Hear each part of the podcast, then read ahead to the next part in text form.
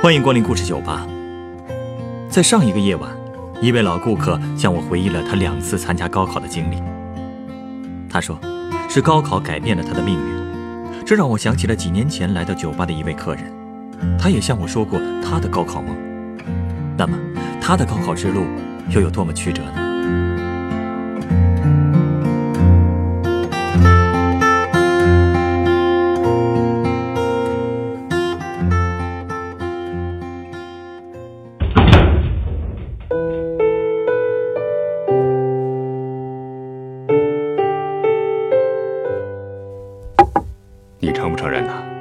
人这一辈子呀，总有那么几年是决定一辈子命运的关键几年。嗯，确实如此。有时候可能一年，甚至一天之内的选择，都会影响一个人的一生。没错，没错。对我来说呀，这辈子最重要的一年呐，就要数一九七七年了。那一年发生了什么了吗？你太年轻了，小伙子。那一年可是正经发生了不少大事儿啊。哎，不过对我来说最大的一件事儿，那就是恢复了高考。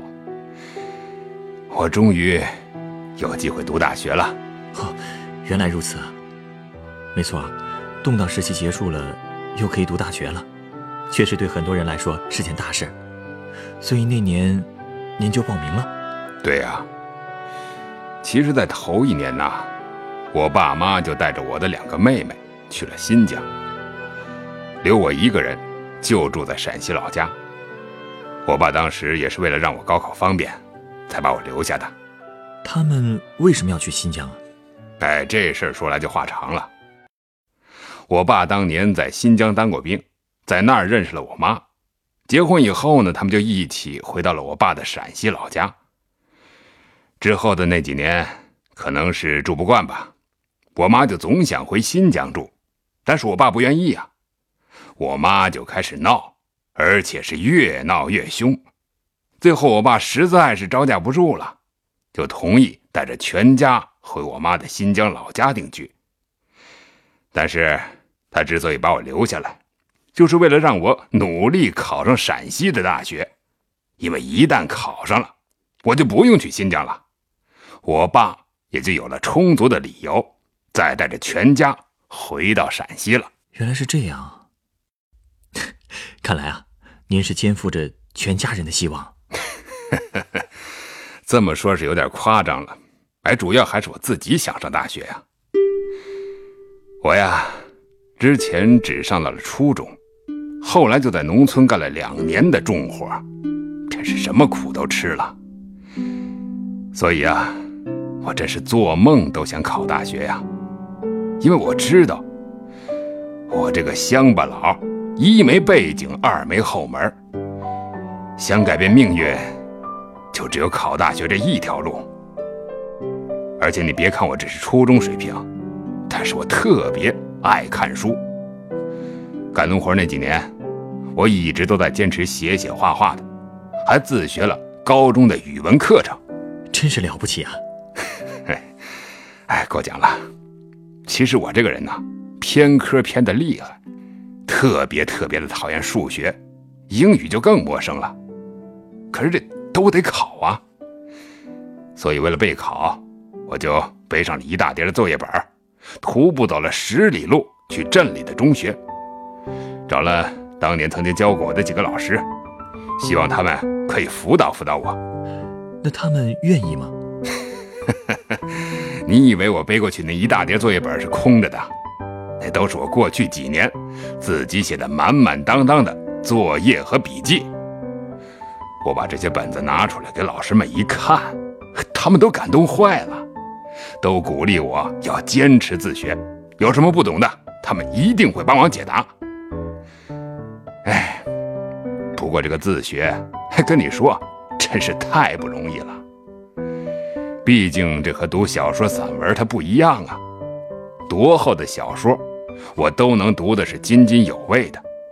可这数学和这个英语，他怎么都没兴趣。所以啊，我当时最担心的就是数学吃鸭蛋，英语扯后腿儿。嗯，也是啊，那时候也没有学英语的大环境，对文科生来说，数学也是个大坎儿啊。还是啊，你是不知道啊，当时其实有个约定俗成的说法，说文科生啊，只要数学、英语不考零分，总分达标，政审也过关了，那录取肯定是没问题。哟，这听上去还是挺简单的，比现在高考容易多了。所以啊，我当时就奔着这个目标去了。那时候我做梦都想考一个名牌大学的中文系，毕业以后啊，哎，就去当个作家。我还专门给陕西师大的一个老教授写过一封信，向他求教一些问题。那个老教授叫马家俊，经常在报纸上发表文章。我是真没想到，这么有名的一个人，还竟然用毛笔认认真真的给我回了一封信。他鼓励我一定要争取考上陕西师大。哎呀，多好的老师啊！嗯，是啊。不过，我最后还是决定报考陕西艺术学院的美术系。是因为那边分数低？对呀。报考艺术院校。文化课的成绩只是个参考，况且我也特别喜欢画画，也一直在坚持练习，所以觉得报考美术系胜算比较大。但是这个需要提前去咸阳参加一个预考，而且当时时间特别的紧。我接到预考通知的那天才知道，第二天就得考试，所以我熬了一个通宵，真是用尽了浑身的解数，准备了三幅习作。天刚一擦亮，我就背上了干粮和画，就这么出发了。您家离咸阳有多远啊？从我家到县城有十五公里呢。到了县城的文教局，可以搭他们的班车去学校。但是这十五公里路啊，我是硬生生的靠两条腿走到县城的啊。毕竟那么早也不可能有车呀。可是，紧赶慢赶，赶到了文教局门口，我这才发现，班车已经走了。那怎么办呀？当时有人让我赶紧去坐长途班车，还兴许能赶上。可是那年月，公家的班车两小时才发一趟，县城离咸阳有将近八十公里呢。等我终于到了考点的时候，预考都结束了。啊！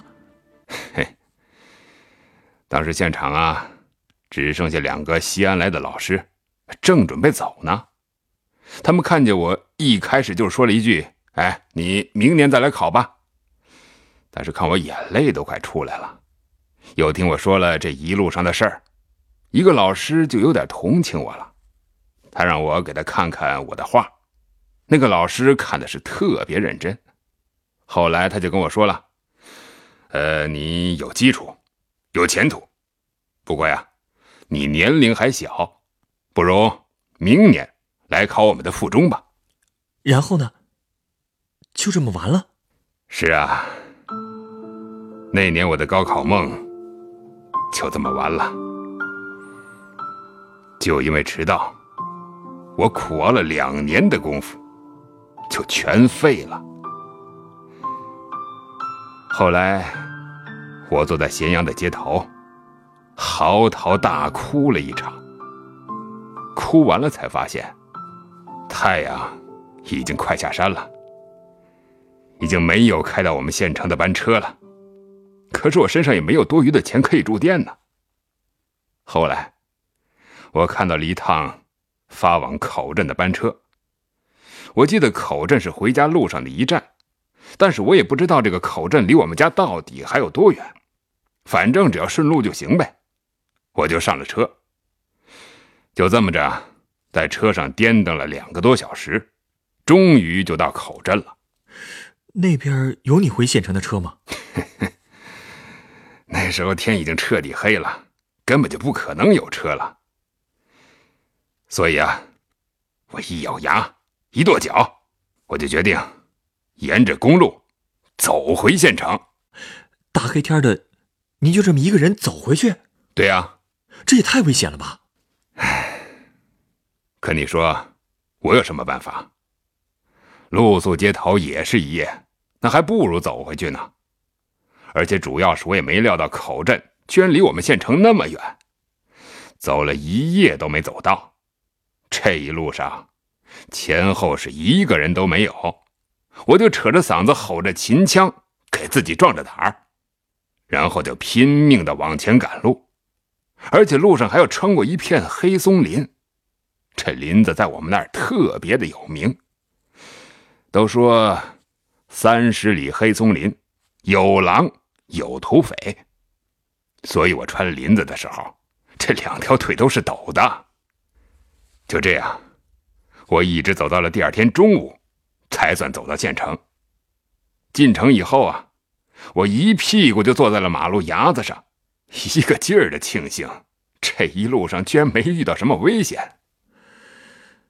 您竟然一口气走了这么远的路，唉，其实和错过了考试相比，这就真的不算什么了。而且因为这一年已经废了，所以又过了两个月，我就去新疆找我爸妈了。那年我十七岁，当时我把我的书都敛在了一个大纸箱子里。我就抱着这一箱子死沉死沉的书上了火车。上车之后啊，一个叔叔主动帮我把箱子放到了行李架上。他看箱子这么重，就问我这里边是啥东西啊？我当时很不好意思地说：“呃，是书。”当他听说我要带着这么多的书去新疆的时候，他特别的惊讶，还大声的夸我：“哎，他说我真行。”搞得全车厢的人都往我这看，我当时是第一次出远门，一看一大群人都这么瞧着我，别提多紧张了。不过后来我发现，大家对我的关注都是友善的，他们就开始七嘴八舌的跟我说，问我是不是还在上学呀，夸我这么爱看书，一定是个好孩子，哎，这类的话。说实话呀。听到这些话，我心里还是很舒服的，而且也慢慢自信起来了。看来那个时候，大家又开始尊重读书人了。是啊，时代真的在变了。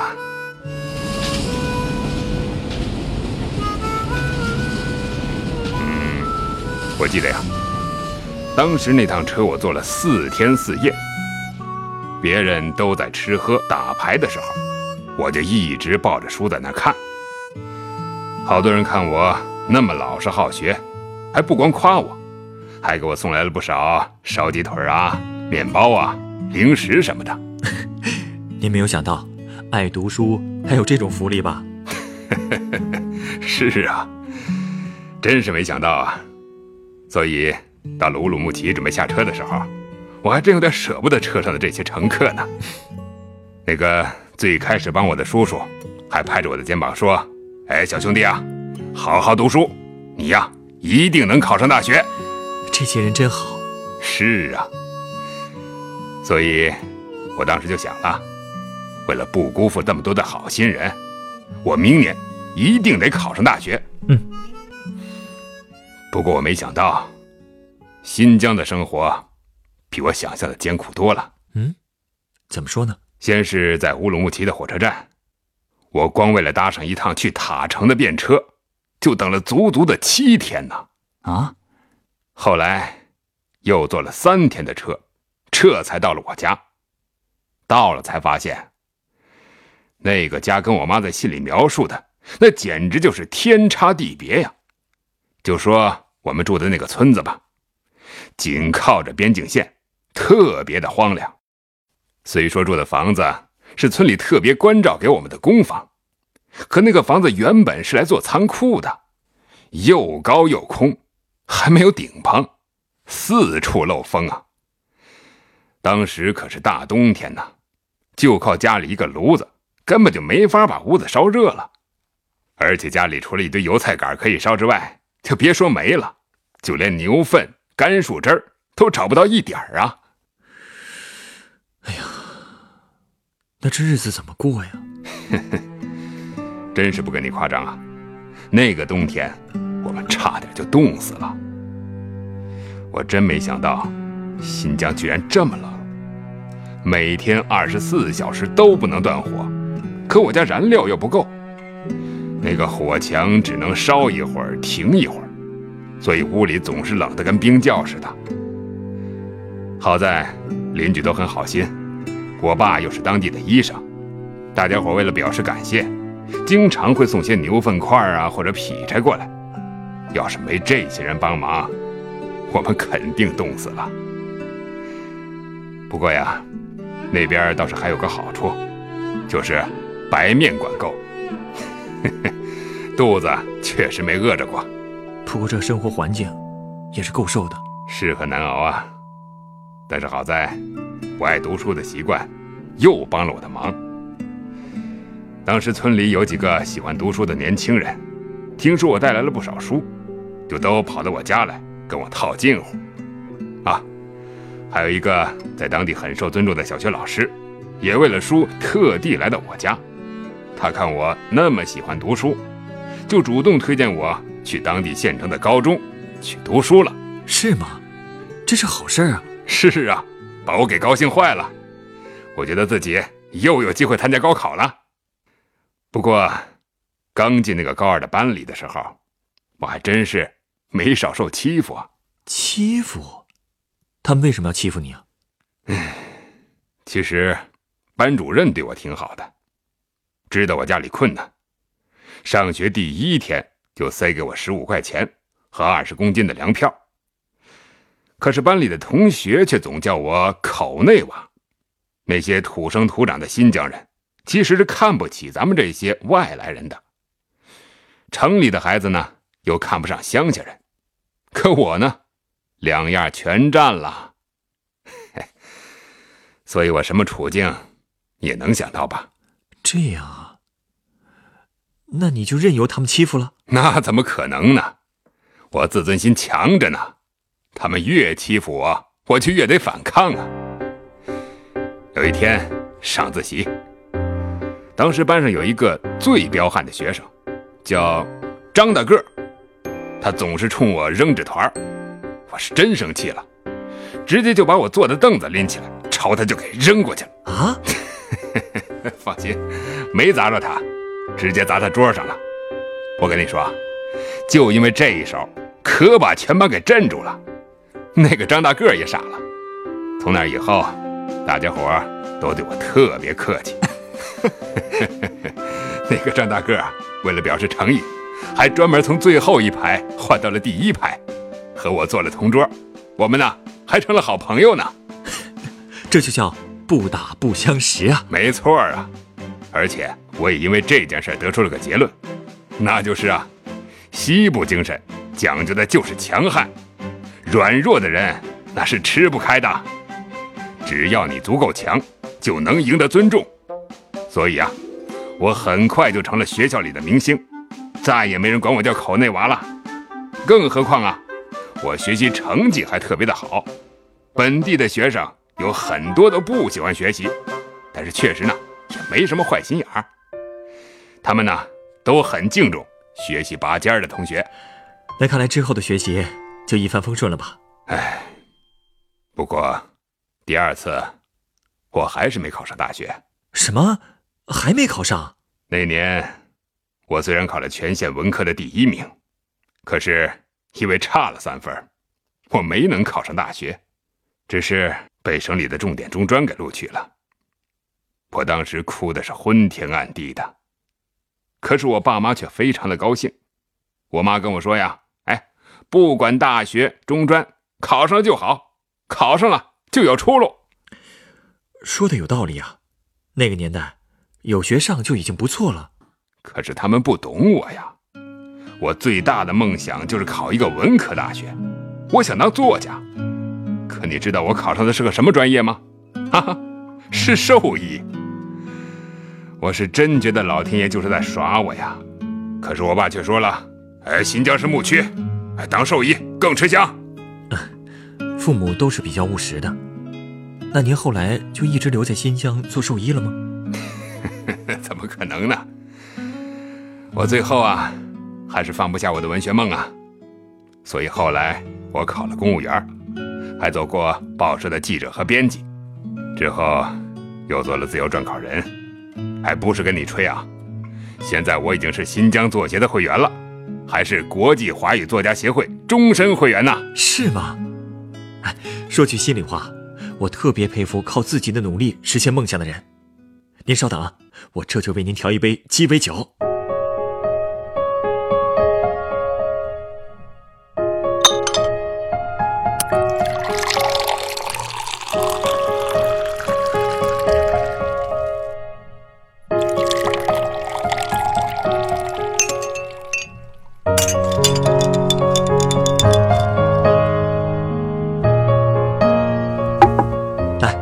这是您的鸡尾酒，哇，真漂亮啊！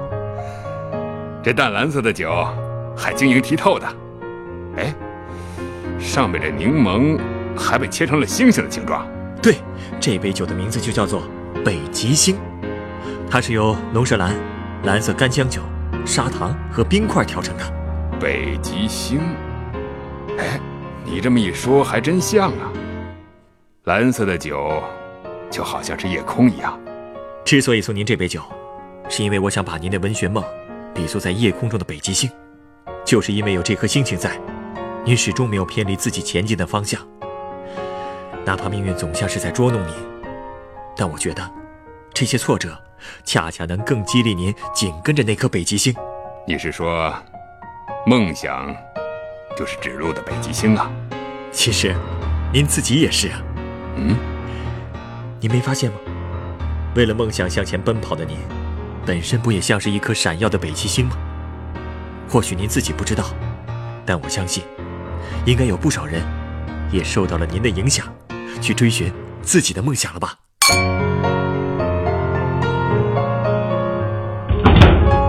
本故事选自凤凰网有故事的人独家签约作品《改变命运的高考》，原作西北平原。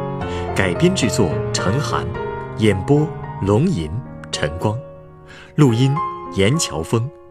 人人都有故事，欢迎搜索微信公众号“有故事的人”，写出你的故事，分享别人的故事。下一个夜晚，欢迎继续来到故事酒吧，倾听人生故事。收听最新节目，请关注北京故事广播，工作日每晚九点播出的《故事酒吧》的一千零一夜。